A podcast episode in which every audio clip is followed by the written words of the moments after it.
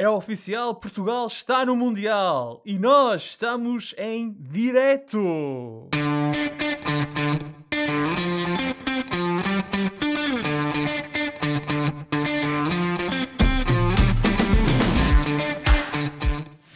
Bem-vindos a uma emissão em direto dos Meninos de Ouro, o programa para quem gosta de bola e que está disponível todas as terças-feiras no Spotify, Apple Podcasts, Google Podcasts e em todas as outras plataformas onde se pode ouvir e descarregar podcasts.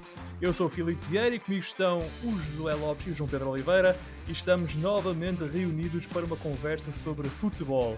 Eu e o Josué estamos em Portugal, enquanto o Oliveira está no Reino Unido. Meus amigos, boa noite, como estão? E estamos nós todos contentes porque estamos no Mundial, não é?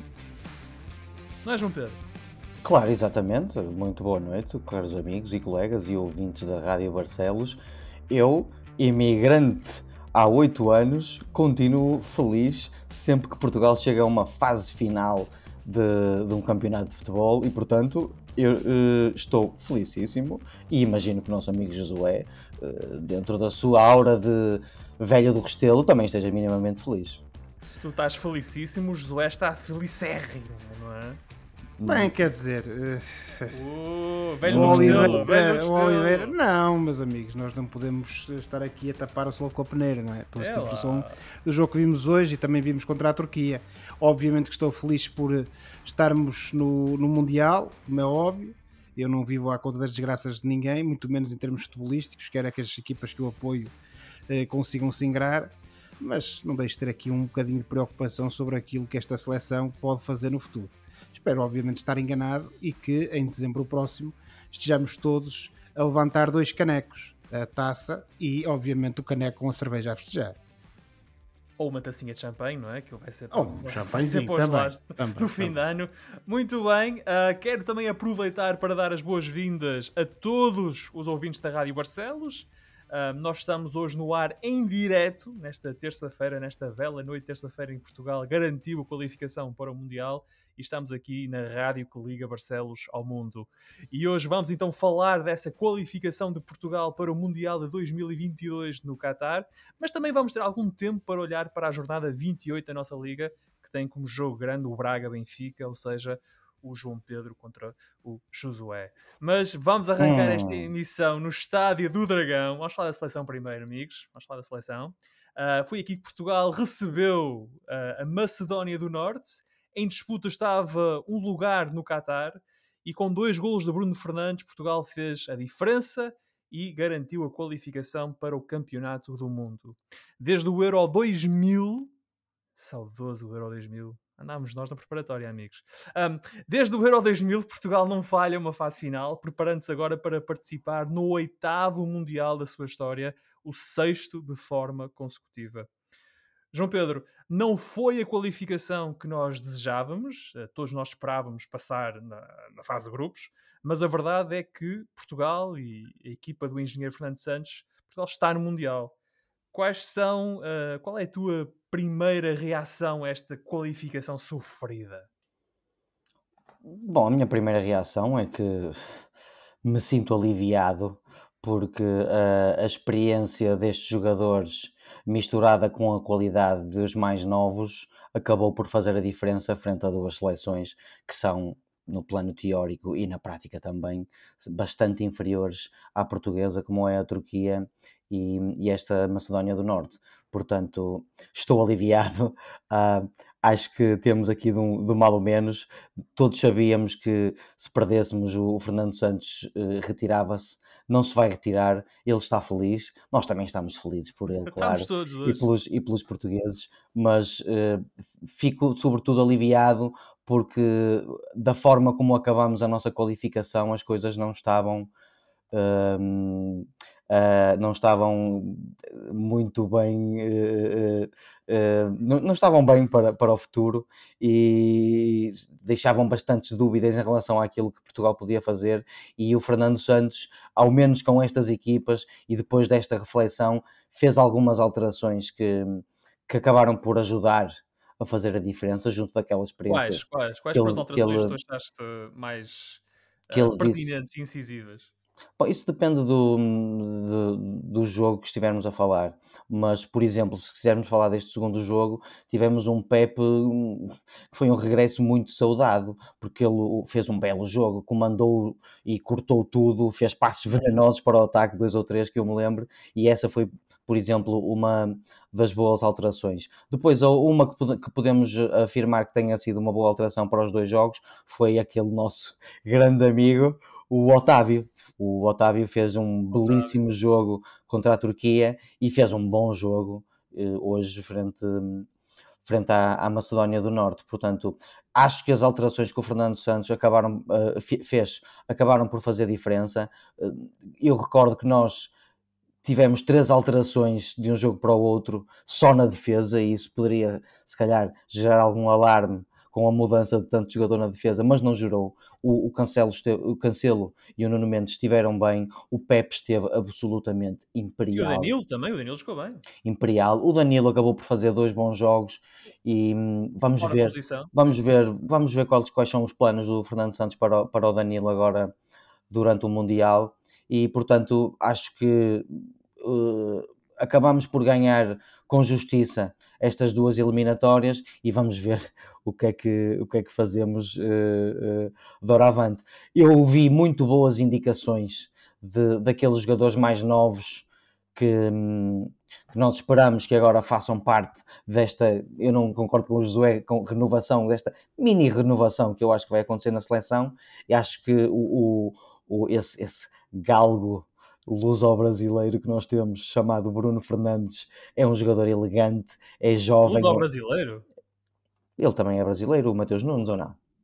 Ah, tu falaste no Bruno Fernandes? Ah, peço desculpa, eu queria dizer. Mas nós estamos em direto, mas já não, não Opa, opa não, não dá para mudar, peço desculpa. Eu estava a falar do Mateus Nunes. O Mateus Nunes, o, o, o Rafael Leão, este tipo de. O, o próprio João Félix, que para todos os, os efeitos ainda não foi um jogador que se impôs na, na seleção, ele, eles um, estão a dar boas indicações e eu acho que um, poderão vir a fazer a diferença caso Portugal vá algo mais longe do que aquilo que nós achamos. Eu não acho que Portugal vá muito longe no, no Mundial, mas é, é bom ver estes jogadores uh, a começarem a ser um bocado mais utilizados e, e, estou curioso para ver o que, é que eles fazem no Mundial.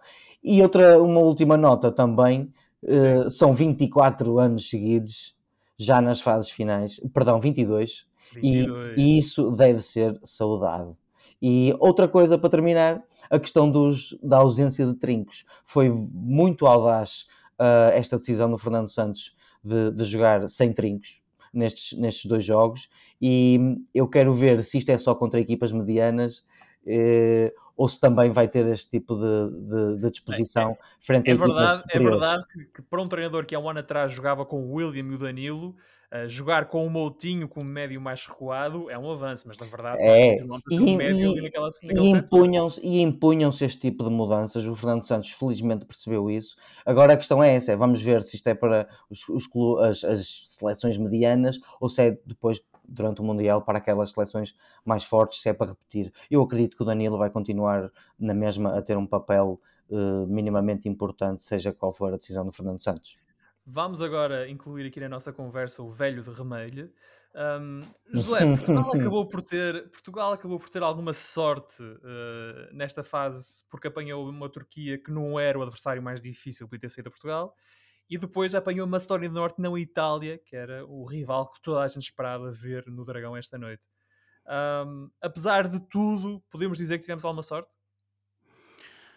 Oh, Filipe, eu, nós obviamente podemos dizer isso e podemos sempre dizer que o Mr. Fernando Santos é uma pessoa que anda com a, com a providência, com a fortuna, com a sorte, que lhe queira chamar, de mão dada e sempre em cima do ombro dele.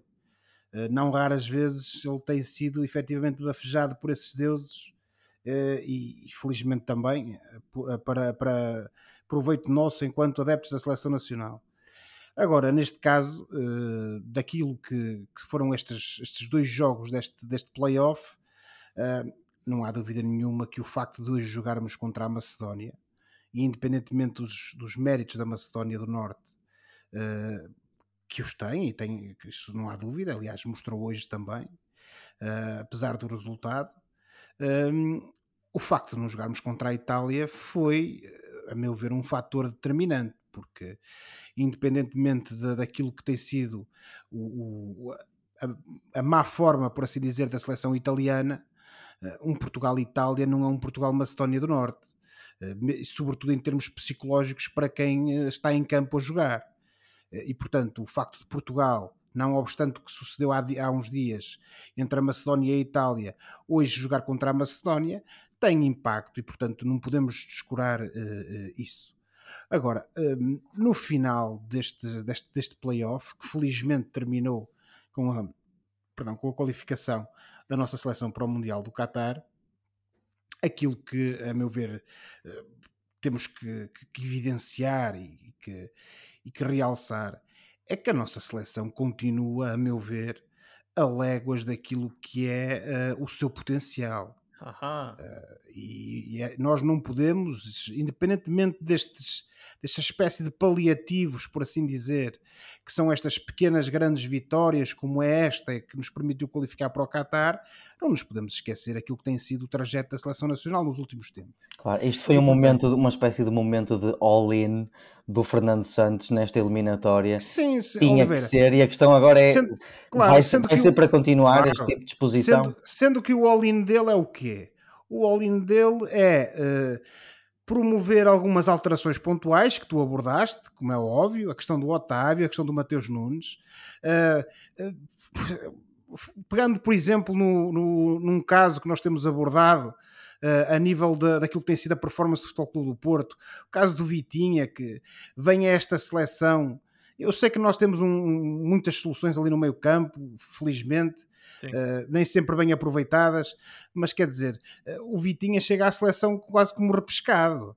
Uh, isso não é normal, a meu ver, nesta altura, mas pronto, o engenheiro Fernando Santos tem a sua ideia, tem os seus conceitos. Ele também disse, depois daquele descalabro contra a Sérvia, que iria promover alterações, que iria pôr os melhores a jogar, que iria apresentar uma seleção mais ofensiva. Mas o certo é que, bem vistas as coisas, o grupo não difere muito terando uma outra alteração que tem que ver mais com disponibilidade dos jogadores por questões físicas ou de saúde para darem a, a, a sua contribuição, a, a seleção não muda muito.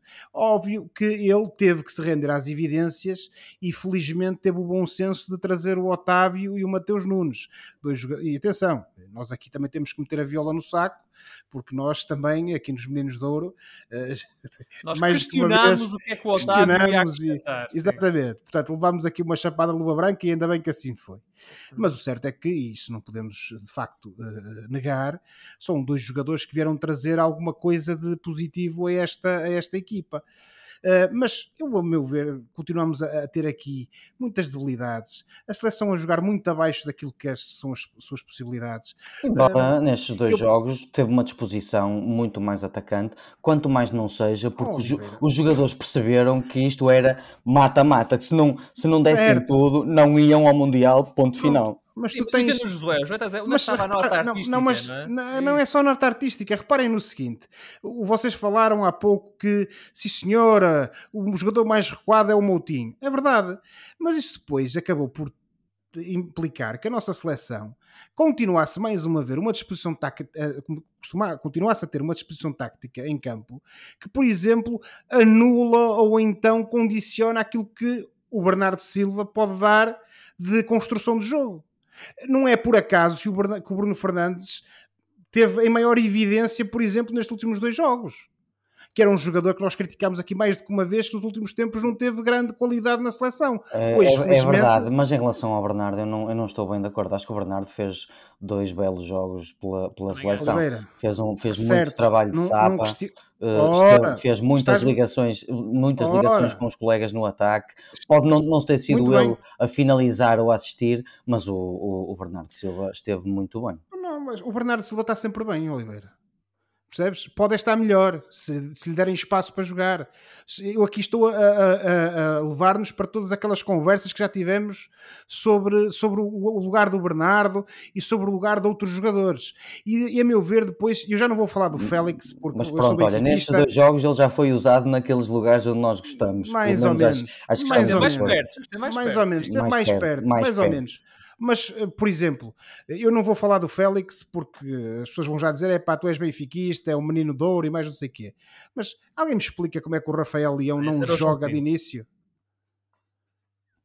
E continua a apostar no Jota. O mas, Jota, eh, mas, o mas Jota, caso, o Jota o... continua a ser um jogador e atenção, nada o Jota contra... está a fazer uma grande o época. Fez um grande jogo a Turquia. É, é, creio que deixar... é o segundo melhor marcador português da ah, Europa. Okay, okay, okay. Vamos mas posso, falar. posso falar, Oliveira? Pronto. Hum. Pronto. Uh, isso que ele faz em Inglaterra a mim não me interessa. Hum, mas a mim, o, o, não, o que me interessa a mim é o que ele faz pela seleção nacional. A está na terça-feira, não é? É a mesma coisa que o Bruno Fernandes, percebes? O, okay, o Bruno Fernandes, por exemplo, a época passada fez uma época incrível. Mas olha, por essa ordem de ideias, também não se justificava a presença do Bruno Fernandes neste, no, no 11 titular, Mas, se calhar Oliveira, porque ele está a fazer uma época Oliveira. abaixo das expectativas. E olha, não. marcou dois golos. Certo, porque também a equipa mudou. A equipa mudou. É, tu próprio reconheceste, a equipa mudou, a equipa está diferente e o Bruno Fernandes apanhou-se ali num contexto em que é melhor para ele. E ainda bem que assim é, nada contra. Agora, eu, relativamente ao caso específico do Diogo Jota, continuo a não perceber, sobretudo tendo em conta a forma do Rafael Leão, como é que ele joga. Pronto.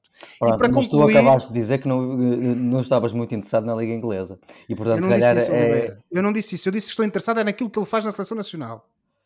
Sim, ok? Mas, uh, Pronto. Tem, é o que ele faz na seleção nacional. Aquilo, aquilo que os jogadores já muitas vezes fazem nos clubes é o que os leva ao, ao, à seleção deles, não é? E o, o, Diogo Jota tem justificado a presença no 11. Pelo menos na, na minha opinião, pelo menos na, na minha opinião, tem justificado. Na seleção? Mas na seleção tem justificado? A seleção é o momento, não é? O momento de forma do Eu estou a perguntar, o que é que ele tem feito na seleção nacional que justifica a continuada aposta do Fernando Santos? O, o mesmo que fizeram os outros nos últimos jogos da qualificação, que não, não pronto, foi muito... João Pedro, não, não vamos continuar com esta discussão espera, porque... Espera, lá, espera lá. O Diogo Jota marcou um gol à Turquia, marcou um belo gol à certo, Turquia. Certo, nada contra. E, então? e, hoje, e hoje fez uma grande assistência para o Bruno Fernandes no segundo gol. Pronto, está bem. Eu estou-vos a dar a minha opinião. A minha opinião é a seguinte: neste momento tens um jogador Também gosta está, do Rafael Leão. está num excelente momento de forma que é o Rafael Leão. E, o que, e daquilo tá, que eu tenho visto na, e aquilo que eu tenho visto na seleção nacional, sobretudo as oportunidades que ambos têm tido, é que o Rafael Leão mexe com o jogo. O Rafael Leão é uma, uma, um jogador tem muita criatividade, muita capacidade de explosão e neste momento, e não obstante, o Jota tem marcado a segunda contra a Turquia. Mas eu parece-me a mim, e se fosse eu o treinador, mais depressa apostaria nele do que no Jota. Mas é a minha opinião. Vocês pensam diferente, estão no vosso direito.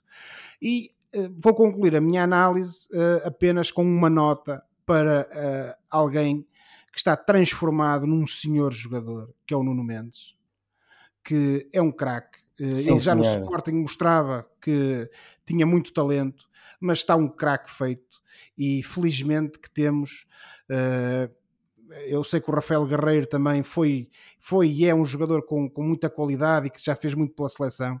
Mas, mas eu acho sentar, que neste é? momento, né, neste momento temos, temos um, alguém para, para, para o sentar no banco, para ocupar o lugar dele, que é o Nuno Mendes, e que de facto, finalmente, ao fim de muitos anos, a seleção portuguesa tem um excelente um excelente lateral esquerdo. Eu, eu ia terminar aqui, eu ia terminar aqui, mas tinha que dizer só mais uma coisa, Filipe. E é mesmo muito rápido. Epá, uh, aplauso de Pepe ao Pepe porque continua a ser um grande. Eu sei que a disponibilidade física já não é a mesma, mas continua a dar muito jeito a esta seleção nacional.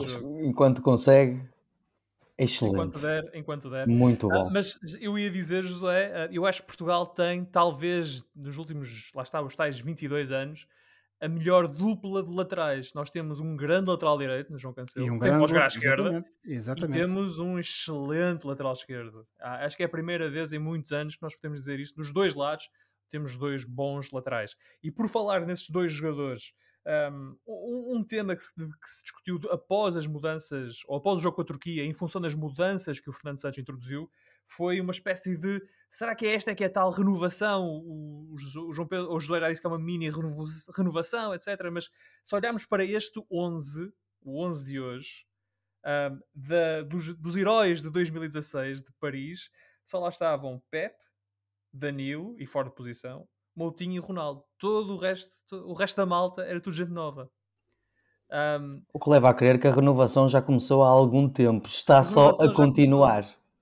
E portanto, a, a, questão que eu coloco é: sendo o Mundial daqui por 7 ou 8 meses, né? vai ser um Mundial de Inverno, quão previsível é que, por exemplo, algum destes jogadores mais veteranos não chegue lá?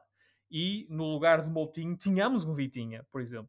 Ou uh, no lugar, no lugar do, do Danilo esteja sei lá, o Gonçalo Inácio fazer dupla com o Rubem Dias. Estou a tirar nomes para o ar. Mas, Ou o Palhinha, é, se calhar fazia mais sentido.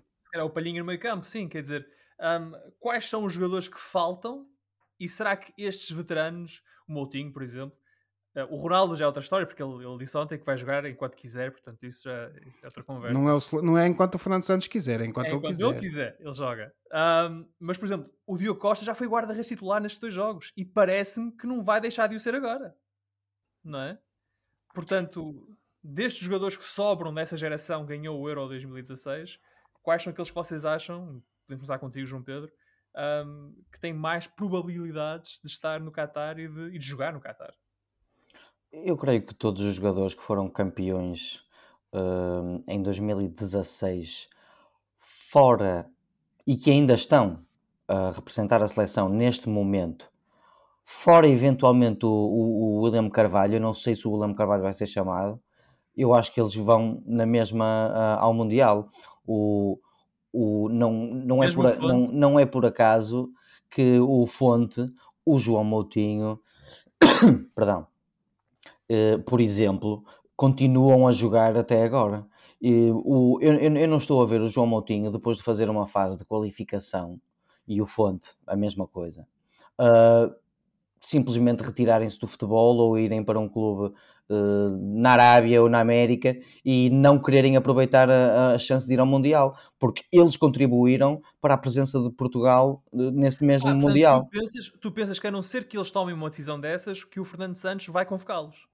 Sim, é isso que eu penso. Eu não, não, tenho, não tenho ah. dúvidas de que o Fernando Santos vai chamar o Pepe, vai chamar o Fonte e vai chamar o Moutinho porque eles vão continuar a jogar pelo menos até acabar a época durante a qual ocorre esse mesmo Mundial. E Portanto, desses três, qual, quais, qual ou quais deles é que são titulares na, na fase final? Em relação a Pepe, Fonte e Moutinho? Sim, por exemplo, desses três. Eh, e eu, eu creio que o Pepe vai ser titular e depois o Moutinho será eventualmente uma incógnita em termos de, o, o, o Moutinho provavelmente vai andar entre a titularidade e o entrar no decorrer do jogo. O Fonte eu creio que não vai começar a titular, eventualmente poderá jogar mais tarde, mas, mas creio que não, não será titular. Eu acho que a dupla, a menos que aconteça alguma coisa que nós não estejamos à espera nos próximos meses, a dupla deverá ser o Pepe e o, e o Ruban Dias.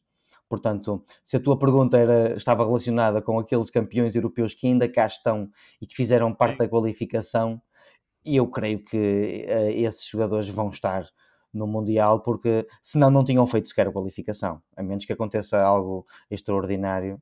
Portanto, essa é uma posição interessante e, e José, agora posso-te mandar para ti a, a emissão. um, Quer dizer, o João Pedro basicamente está a dizer que estes jogadores, vá lá, os últimos dos, dos heróis de 2016, que continuam na, no universo da seleção. E o Rui Patrício também. Claro, e o Rui Patrício também. Mesmo que vá para o banco. Sim, só não irão estar no Qatar se, essencialmente, se não quiserem. Achas que é mais ou menos isso? Ou seja... Eu acho que é mais se não puderem. Uh...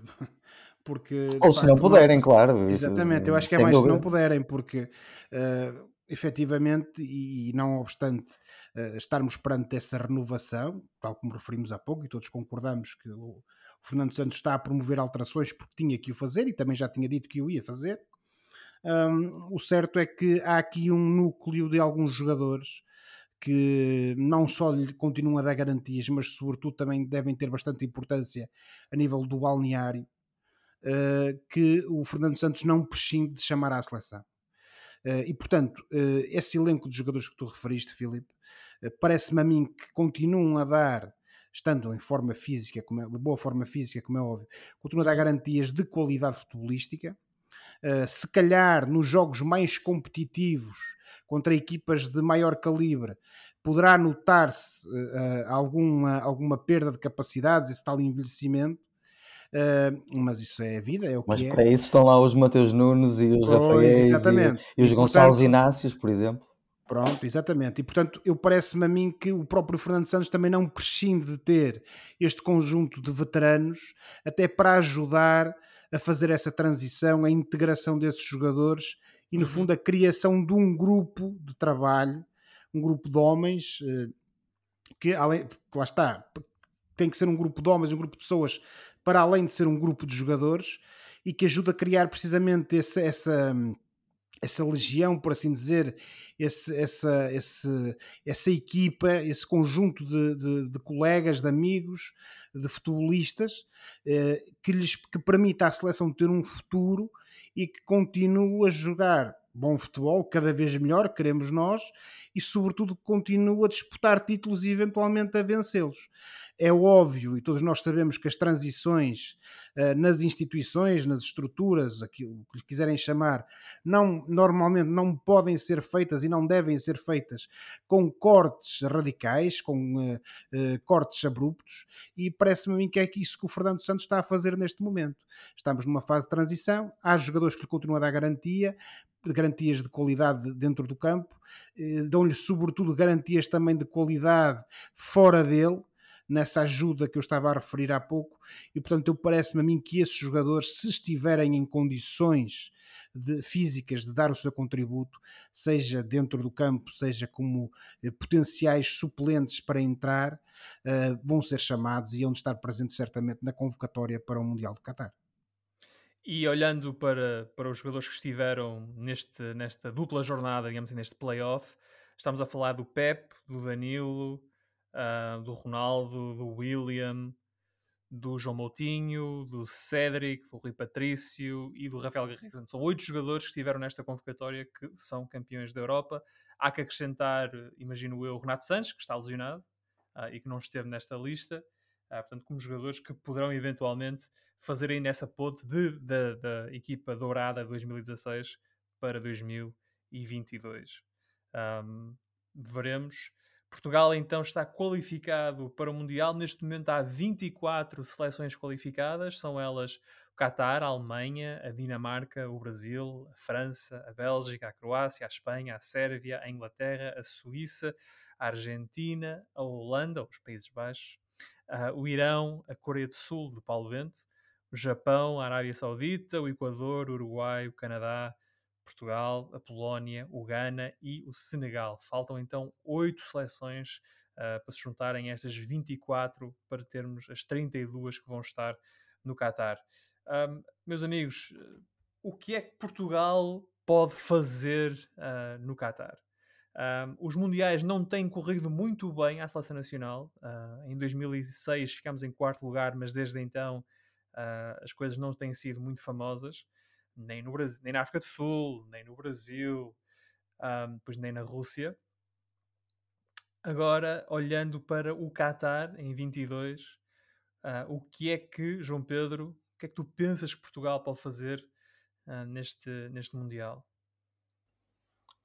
Bom, tendo em conta que é um torneio com cerca de oito jogos e não um campeonato inteiro, e tendo em conta que para mim acaba sempre por ganhar aquela seleção que tem, que consegue misturar melhor alguns jogadores acima da média que tem com um bom grupo, um grupo coeso, eu acho que Portugal até pode ganhar o Mundial.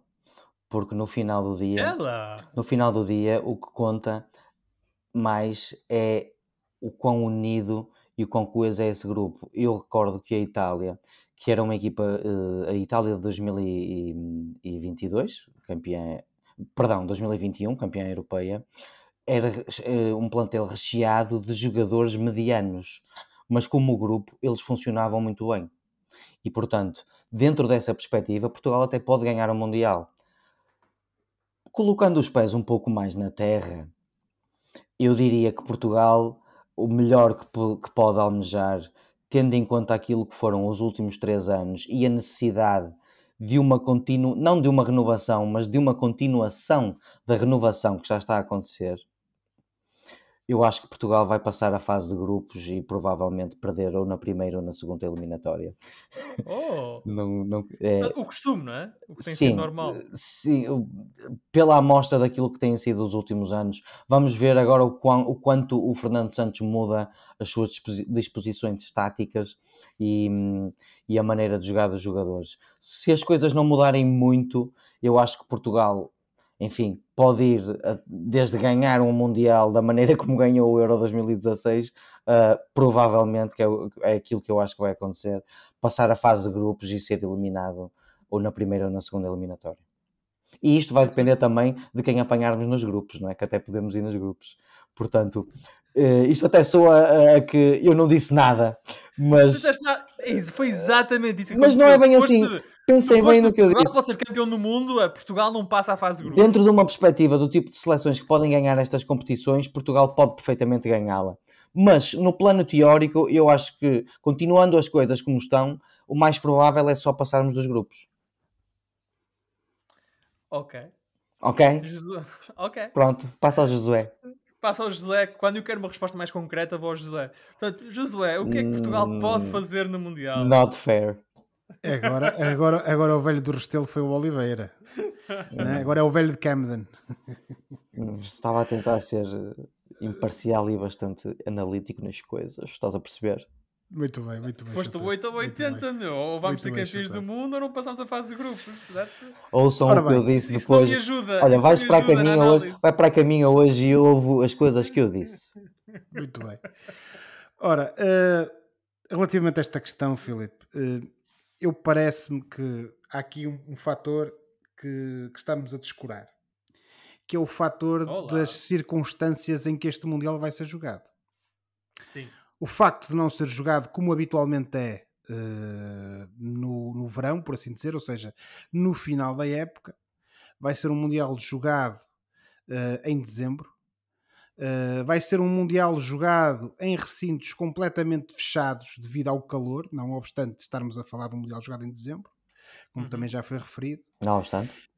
Uh, e depois também existe aqui uma série de outros circunstancialismos que não vamos agora falar, têm que ver com questões eh, extra-futebol à volta da, da, deste Mundial, por assim dizer. E depois vamos ver também o que é que irá eventualmente suceder daqui em diante quanto a isso. Sabemos, por exemplo, que existem outras equipas, algumas delas qualificadas, outras não, que também têm mostrado algumas reservas quanto às circunstâncias em que esta competição vai ser jogada. Uh, ainda o próprio, o próprio uh, eh, Mr. Van Gaal Uh, que é uma pessoa que normalmente não tem papas na língua ainda nestes últimos dias. São muitos comprometidos. exatamente, e teceu vários comentários sobre esta organização. Uh, e portanto, o que é que eu quero dizer com isto? Eu posso estar enganado, espero estar enganado, mas as circunstâncias em que este Mundial vai ser jogado quase que me fazem recordar um Mundial de 2002 na Coreia, pelo menos em termos de ambiente, só de ambiente, não estou a falar da seleção, porque a seleção e os jogadores e o grupo não têm nada a ver com aquilo que, que sucedeu na altura, mas parece ser assim uma coisa um bocado artificial, uh, ou pelo menos fora de contexto.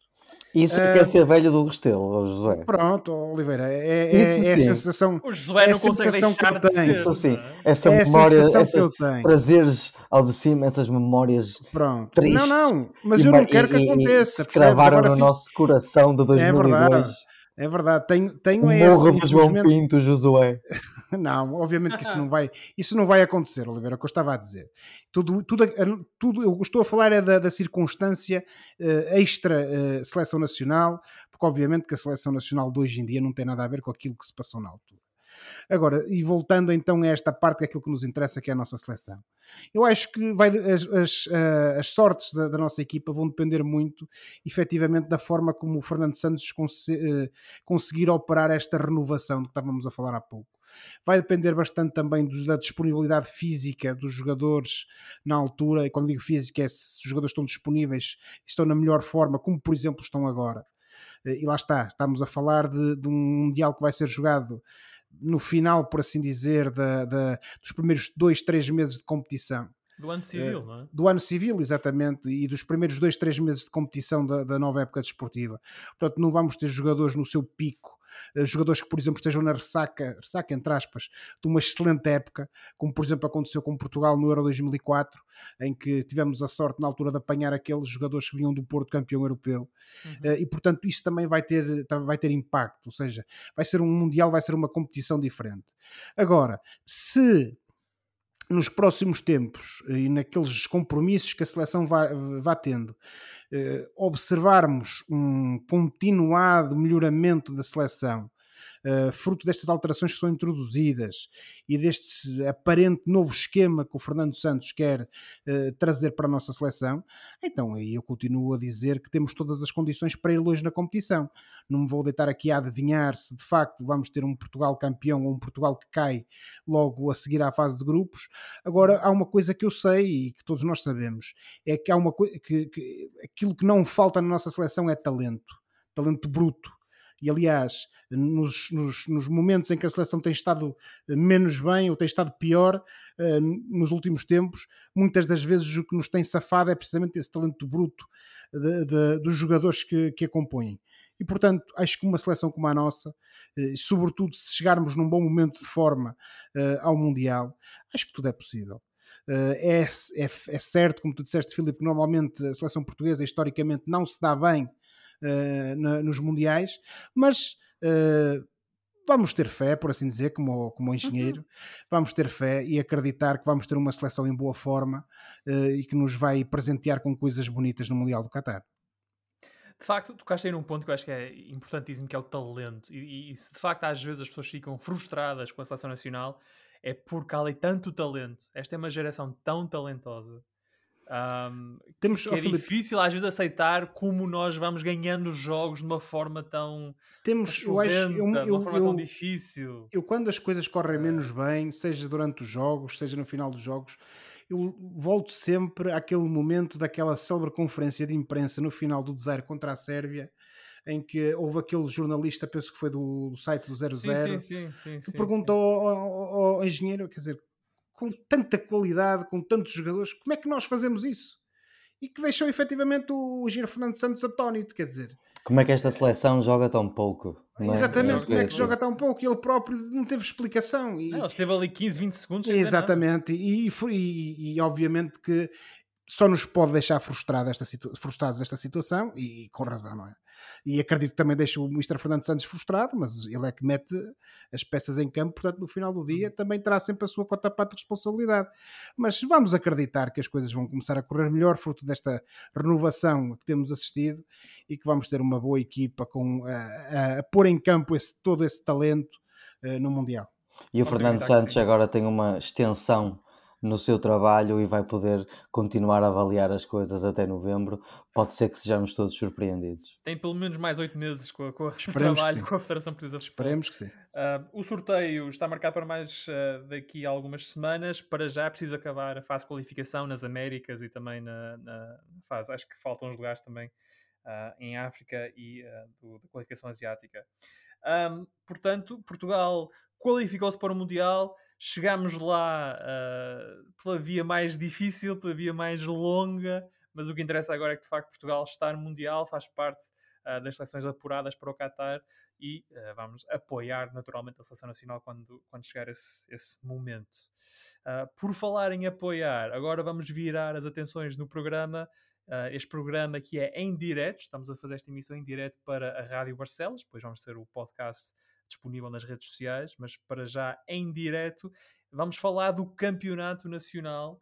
Uh, a jornada 28 disputa-se este fim de semana e o primeiro jogo, primeirinho jogo logo ali, é na Pedreira e é o jogo de maior cartaz da jornada 28.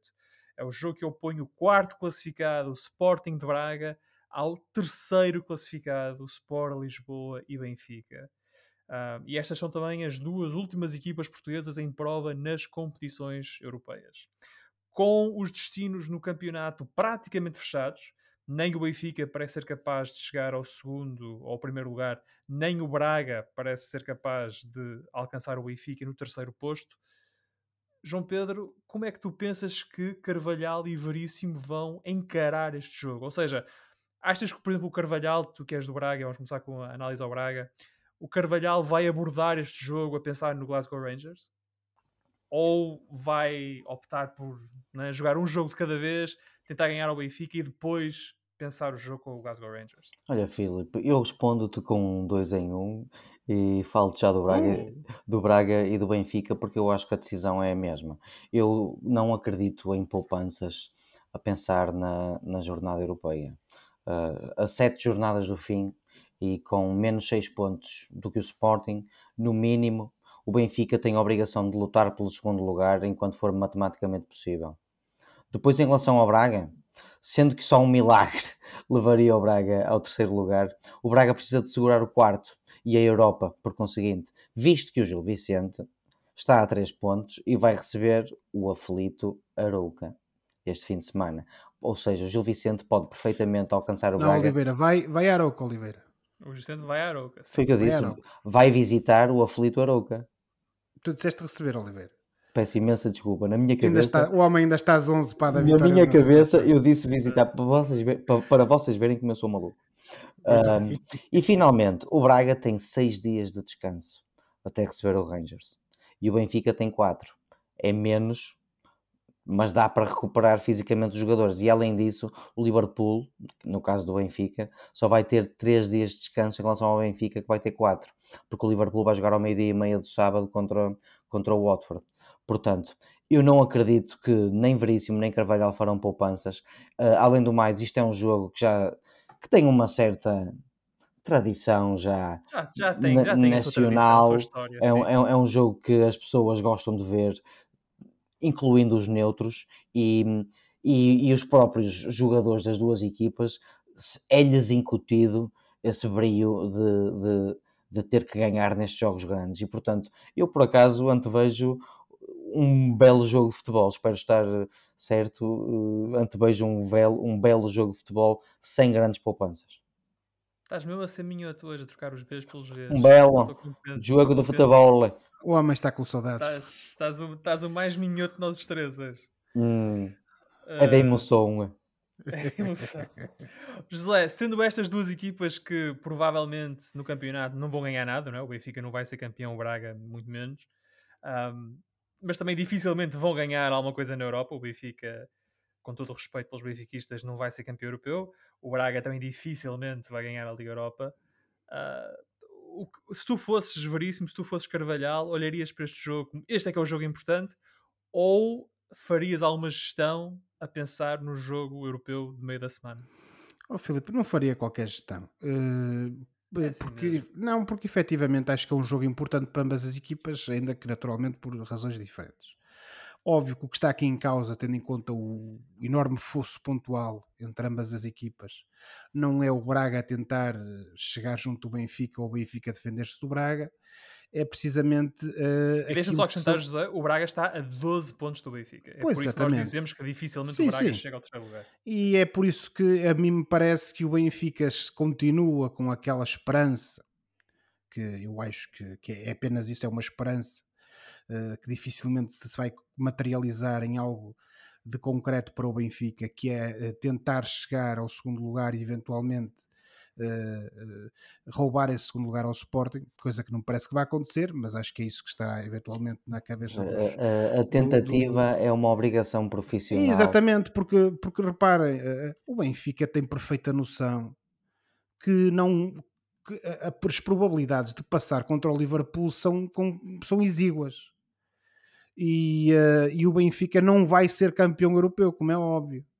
E portanto, eh, a, a preocupação do Benfica, da equipa, eh, obviamente que os jogadores querem fazer boa figura, sobretudo lá fora, porque é uma montra, mas a preocupação do Benfica é ficar o mais bem classificado possível em Portugal, sobretudo se conseguir garantir essa qualificação direta para a Liga dos Campeões, porque isso é que permite à equipe, eh, sobretudo do ponto de vista financeiro, respirar e ter ali uma margem eh, que lhe permita planear a época de forma eh, com menos constrangimentos do ponto de vista económico, por assim dizer.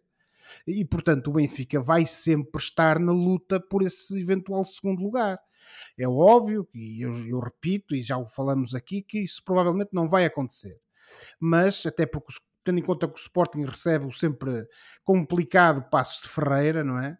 Hum, a, a- equipa técnica do Benfica estará naquela da pá, nós temos é ganhar o jogo e depois esperar que alguma coisa corra mal ao Sporting eh, de- contra, o- contra o Passos de Ferreira e vamos depois aqui tentar recuperar algum prejuízo.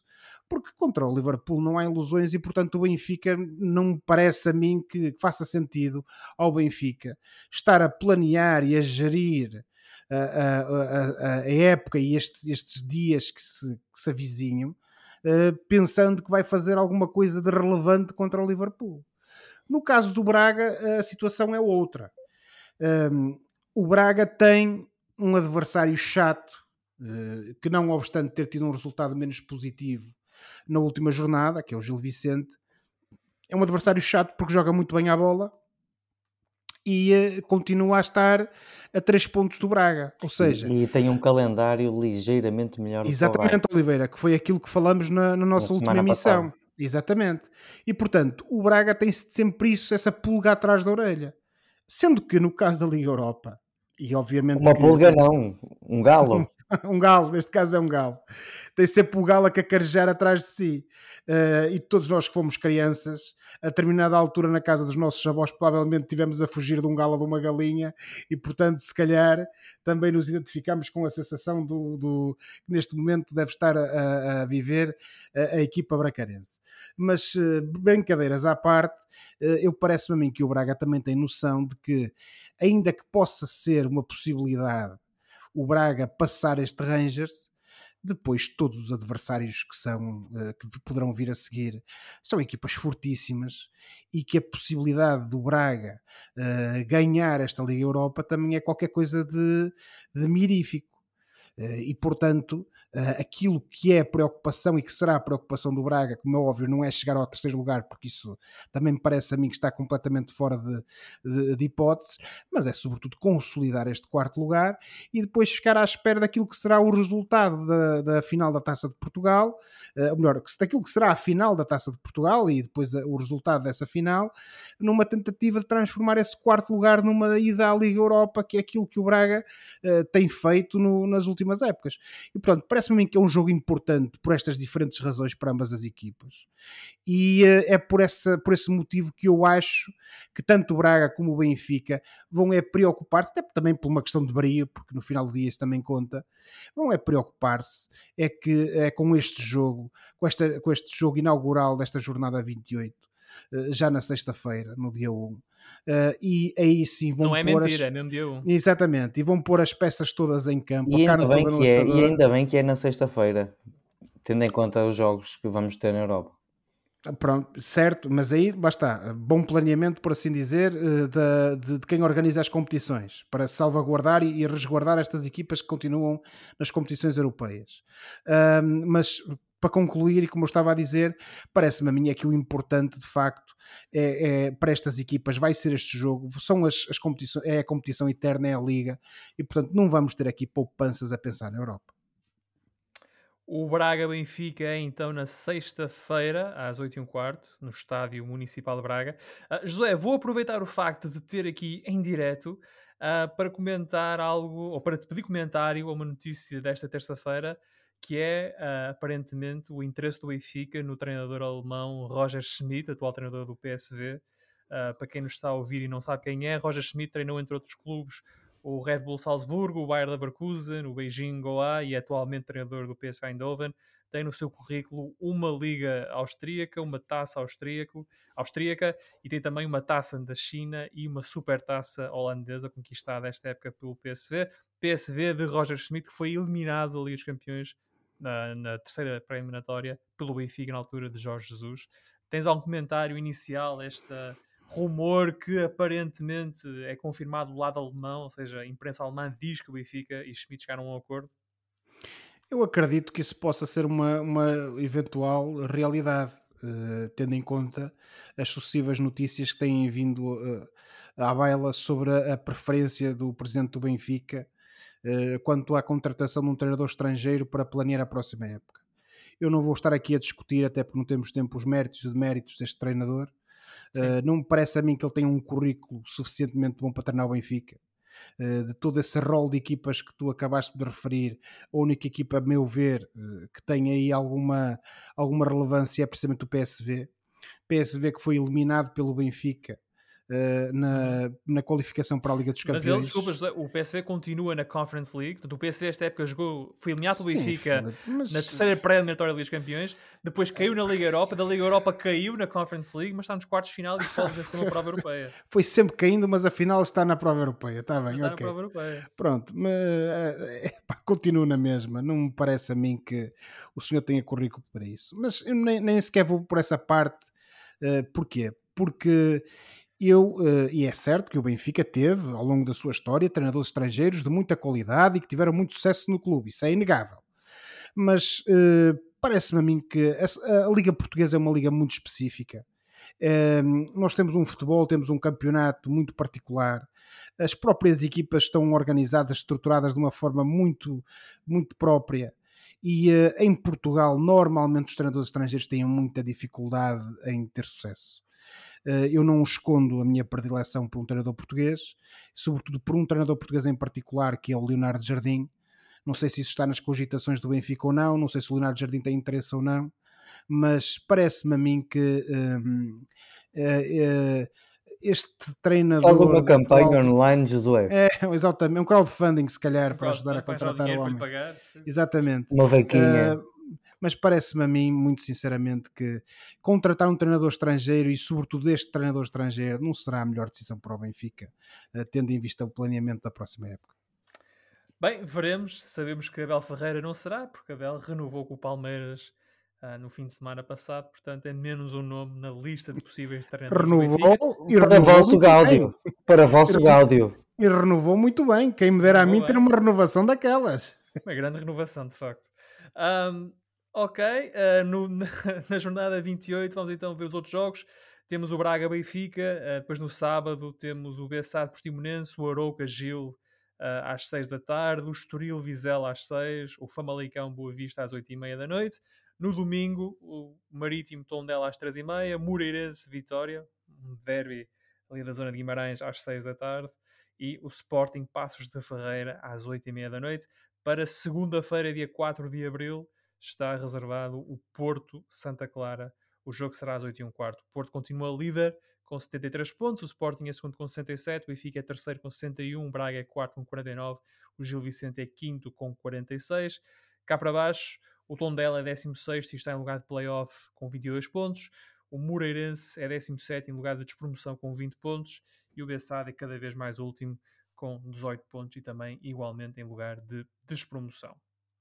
Ora, chegamos então ao Fora de Jogo, o momento do programa em que olhamos para o que se passa fora das quatro linhas e oferecemos recomendações ou sugestões aos nossos ouvintes. Como estamos aqui a, a chegar uh, muito perto das 11 da noite, vou-te pedir, João Pedro, que sejas, uh, como sempre, sintético uh, na tua apreciação, na tua análise e nas tuas sugestões. Hum. Oh, lazer. Essa velha batalha. Portanto, eu ando numa onda de eu ando numa onda de filmes e séries de animação e trago-vos, portanto, perdão, trago-vos, portanto, o filme Sing de 2016. É um filme de animação realizado por Garth Jennings e Christophe Lourdelet e está disponível no Amazon Prime. Uh, isto é um filme recheado de estrelas, como o Matthew McConaughey no papel principal de um koala, Reese Witherspoon, Scarlett Johansson, Taron Egerton, John C. Reilly, Seth MacFarlane, uh, o vozeirão da Jennifer uh, Houston. Philip? Jennifer Houston. Jennifer Houston. Um, Jennifer Hudson, não é? Jennifer Hudson. Hudson. Jennifer Hudson. Peço imensa desculpa. O Oliveira, o Oliveira, fez um mesh entre a Whitney Houston e a Jennifer Jennifer Hudson. Uh, isto é numa cidade em que os animais vivem como humanos. E nessa cidade há um koala, interpretado por Matthew McConaughey, um koala, uh, que é um desenrascado e dono de um teatro que tenta salvar o seu teatro com uma competição de canto, mas que acaba por interferir na vida dos concorrentes dessa mesma competição e descobrir que esta competição foi a melhor coisa que lhes aconteceu. Isto é um filme que tem muita música, tem porquinhos, porcos de espinhos, macacos, ratinhos, etc., a cantar, a fazer piadas muito engraçadas e, portanto, é um bom filme para quem gosta de comédia e de animação e é um bom filme para a família e eu recomendo. E está na Amazon Prime, chama-se Sing. Sim. Sim, sim, sim. Uau. Uau. Oh, flashback. Pensei que ias recomendar uma coisa do Will Smith, mas isso fica para. Não, não, ainda levas é uma chapada, ó Filipe. Fica para outra altura. José, e tu, o que é que tens? Olha, Filipe, a reboque de uma triste notícia desta última semana, que foi a morte do Taylor Hawkins, uh, uh, o baterista dos Foo Fighters, eu Sim, venho, eu venho, venho recomendar um álbum que não é recente nem pouco mais ou menos, mas é um dos meus álbuns favoritos da banda. É o quinto álbum de estúdio da banda, chamado In Your Honor. Foi um álbum que foi lançado em junho de 2005 composto, é um álbum duplo, composto por dois discos, um de hard rock, o rock tradicional, por assim dizer, da banda, e outro de música acústica, sendo que cada um desses discos tinha uh, 10 músicas.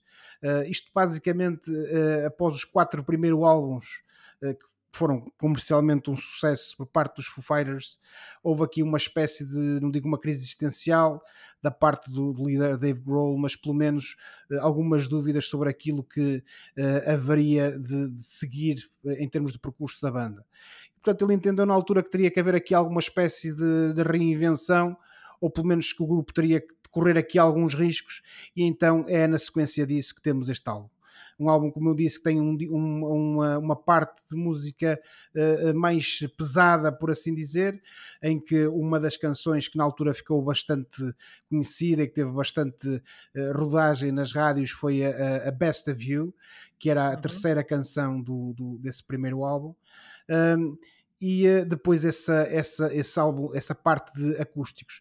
Foi um álbum que também teve uh, o contributo de nomes conhecidos, não só o, o, grande John Paul Jones, o baixista dos Led Zeppelin, uhum. mas também um dueto uh, com a Nora Jones na canção na parte acústica do, no, que se chama Virginia Moon, e depois também tivemos aqui a participação, se calhar como agradecimento pela participação do Dave Grohl no álbum dos Queens of Stone Age, em que o Josh Home acaba por uh, participar também uh, numa, numa, numa das canções deste, deste álbum que é a Razor. E portanto. Um, fica a minha recomendação. Este é um álbum que a mim também tem, tem uma, uma recordação especial, porque na altura um grande amigo meu uh, comprou este álbum e lembro-me que neste verão de 2005 nós fizemos uma espécie de road trip os dois fomos visitar a, terra da, da, mãe dele atrás dos montes e uh, foi esta a banda sonora da nossa viagem. E uh, dessa, dessa visita, dessa viagem pelas, pelas planícies transmontanas e pelas planícies do Planalto e pelo Planalto Mirandês, uh, ao som do In Your Honor também foi uma memória que me ficou da minha juventude. E portanto, uh, querendo aqui também uh, celebrar um pouco a, a, vida artística do Taylor Hawkins, fica esta minha recomendação, In Your Honor, o quinto álbum dos Foo Fighters, disponível em qualquer boa loja daquelas que ainda vendem discos ou então nas plataformas de streaming. Quando começaste a falar nos Foo Fighters, não imaginei que fosse acabar em Trás os Montes, mas... Uh, mas é verdade. Assim é Isso é verdade. Uh, o, o, que é que ele terá feito em Trás os Montes? Exato. Ora, é a minha vez e esta semana, esta semana trago um jogo termo, é assim que se chama, e é a versão portuguesa do sucesso americano Wordle, um jogo de palavras que se joga online. O jogo é muito simples, até vocês dois podem jogar. Um, cada jogador tem seis tentativas para descobrir ah. a palavra do Quer dia. Quer levar uma chapada, Filipe? As palavras têm cinco letras, há uma grelha com cinco quadradinhos, o jogador insere a palavra, pressiona a tecla Enter e está feito. Depois é ver os quadradinhos a mudar de cor em função da resposta. Se a letra estiver na posição correta, o quadrado fica verde. Se a letra estiver na palavra do dia, mas está na posição errada, o quadrado fica amarelo. Se a letra não fizer parte da palavra, o quadrado fica cinzento todos os dias há uma palavra nova, o jogo faz um reset à meia-noite. O Wordle, a versão original do termo, apareceu nos Estados Unidos em 2021 e foi um sucesso tremendo, tendo sido comprado pelo New York Times por uma verba desconhecida, mas que se diz ter sete, dígitos. Uh, pode ser jogado em português em www.termo.pt. Termo, Obrigado. É um vício que eu tenho agora diário. Todos os dias jogo o termo. Ora, por hoje ficamos por aqui. Para a próxima semana cá estaremos para mais uma conversa sobre futebol e outras coisas. Não se esqueçam que podem subscrever o canal dos Meninos de Ouro e dar-nos 5 estrelas em todas as plataformas onde se pode ouvir ou descarregar podcasts para serem notificados também de cada vez que publicarmos uma nova emissão. Basta subscrever às nossas plataformas. Podem entrar em contato connosco enviando um e-mail para osmeninosdeouropodcast.gmail.com muito obrigado por terem estado connosco nesta emissão em direto. Obrigado ao João Pedro, obrigado ao Josué, obrigado ao Ricardo Loureiro pelo suporte técnico. Boa semana e bons jogos. Tchau. Tchau, boa noite. Não resolvam tudo à chapada. Tchau, boa semana, boa noite, obrigado.